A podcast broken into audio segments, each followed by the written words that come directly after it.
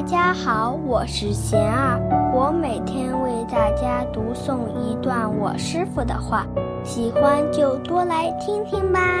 怎样成为强大的人？我师傅说，要有理想与自信，有独立的人格，不依附于他人，不活在他人的目光中，就是强大。并非靠态度的强势来与人对立。大家有什么问题，有什么想问我师傅的，请给贤儿留言，贤儿会挑选留言中的问题，代为向师傅请教，然后在今后的节目中回答哦。